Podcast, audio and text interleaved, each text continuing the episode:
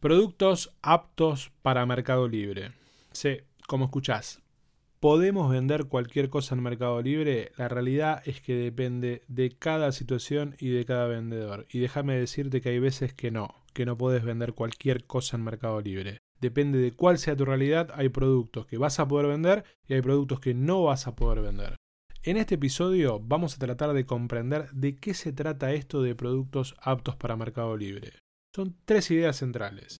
Tres ideas las que te van a permitir tomar mejores decisiones. ¿Qué probabilidad tiene tu producto de no encajar con el cliente? ¿Qué probabilidad tiene tu producto de romperse en el transporte? ¿Y qué probabilidad tiene tu producto de no cumplir con las expectativas de nuestros clientes? En este podcast vamos a hablar de comercio electrónico, marketing y transformación digital. Juntos haremos que tu negocio alcance el máximo nivel. Mi nombre es Mariano Sirena y esto es Detrás del Algoritmo. Te voy a hacer una pregunta. ¿Jugarías un partido de fútbol en mocasines? ¿O saldrías a correr en mocasines? La verdad que no, yo por lo menos no. No porque no me gusten, ¿no? Simplemente porque no tienen las condiciones para la tarea. Son duros, tienen poco agarre, son poco confortables. Estoy seguro de que si vas a jugar un partido de fútbol o vas a hacer una carrera con un mocasín la vas a pasar muy pero muy mal. Ahora sigamos con este concepto del fútbol con mocasines, pero pensemos en un producto y pensemos en Mercado Libre, ¿no? Cómo un producto puede funcionar o no con el Mercado Libre. Y la realidad es que antes de publicar un producto tenés que hacer este análisis, ¿no? Si el producto es apto o no.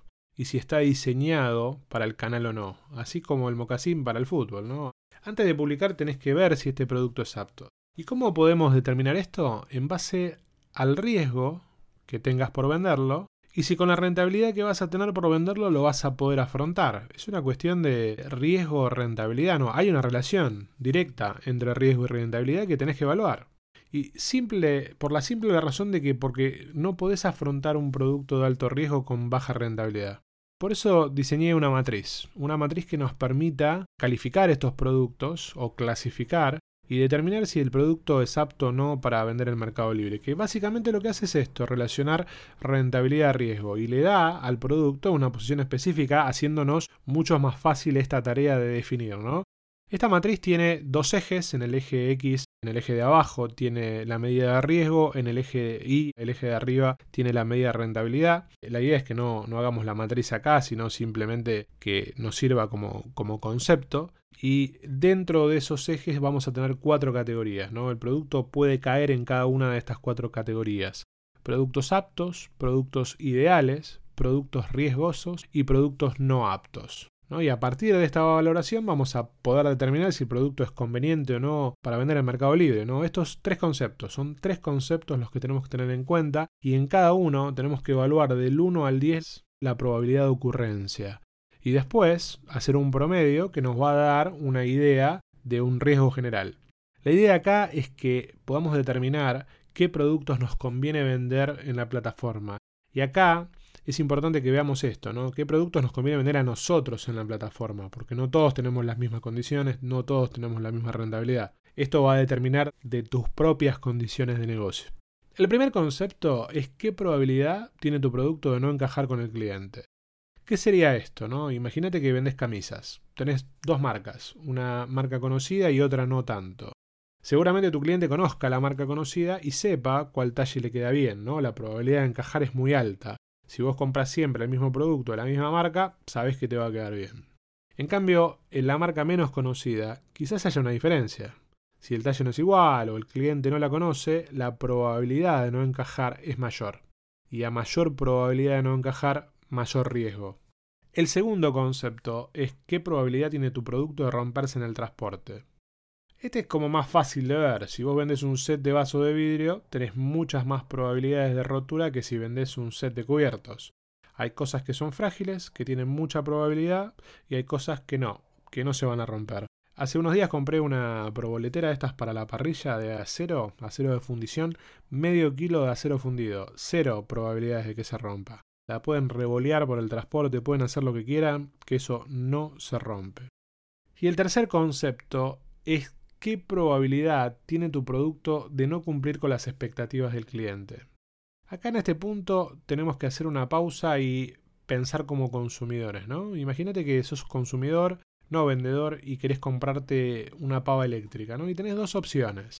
La primera pava es una pava Philips de 2.500 pesos. La segunda es una pava marca Shiatsu de 450 pesos. ¿Cuál crees vos que tiene más probabilidad de defraudarte? De, que sea de muy baja calidad, de que no sea verdaderamente lo, que esperabas. ¿Notas la diferencia, no? Y ahora, ahora volvamos al eje de vendedor, ¿no? Si vos sos el vendedor de Shiatsu, realmente vas a tener que evaluar si el producto que estás vendiendo está a la altura de lo que quiere tu cliente.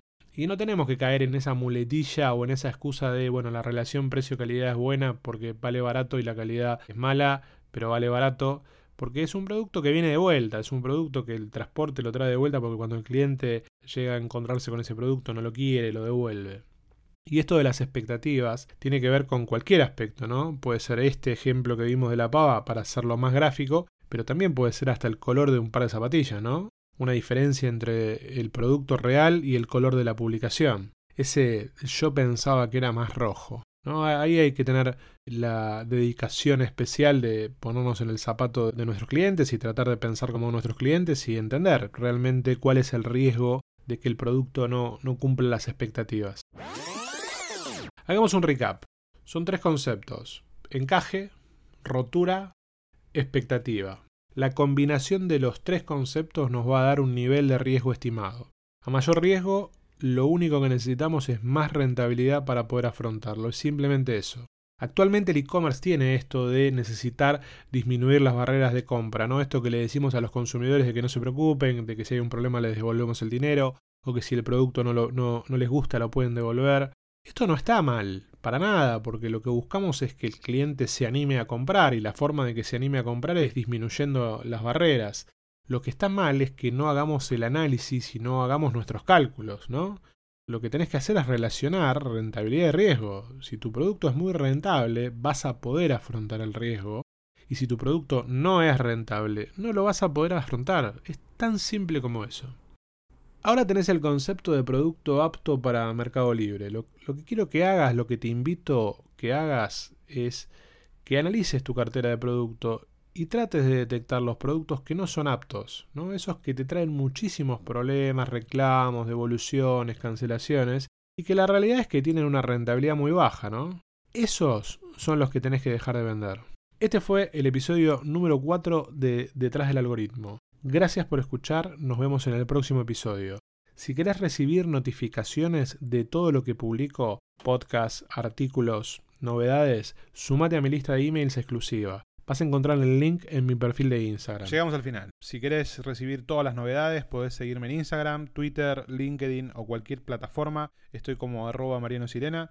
Gracias por escuchar y hasta el próximo episodio.